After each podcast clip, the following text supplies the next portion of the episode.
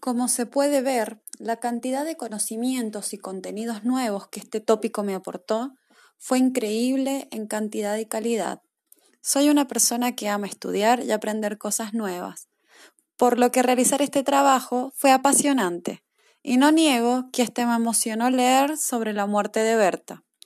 Me generó tristeza, impotencia y me llevó a pensar y preguntarme en qué hubiese sucedido acá en Mendoza en diciembre cuando fue la marcha contra la modificación de la ley 2277, si las empresas y gobernantes hubiesen salido a amenazarnos o asesinarnos de la manera como lo hacen en Honduras, o que el precio del éxito hubiese sido vidas. Me pregunto, ¿cómo puede existir tanta impunidad y tanta injusticia?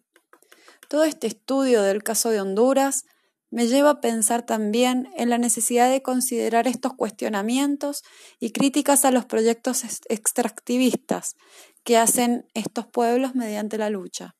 El conflicto de intereses que surge son causa de las distintas maneras de ver y considerar la naturaleza que tiene cada grupo involucrado. Y me pregunto si habrá un momento donde dejemos de ver a la naturaleza como algo con la que se puede hacer lo que se quiere y se tomará conciencia realmente de las consecuencias que trae.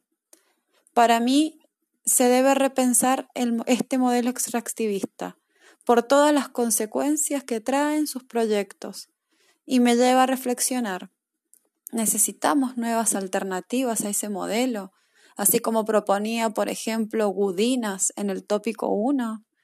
¿Se podrán encontrar modelos que convenzan a estos grupos de poder?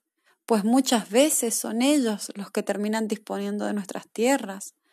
Llegará el momento en que se puedan cambiar esos intereses económicos por unos más altruistas, que por lo menos no sean a base de perjudicar a otros.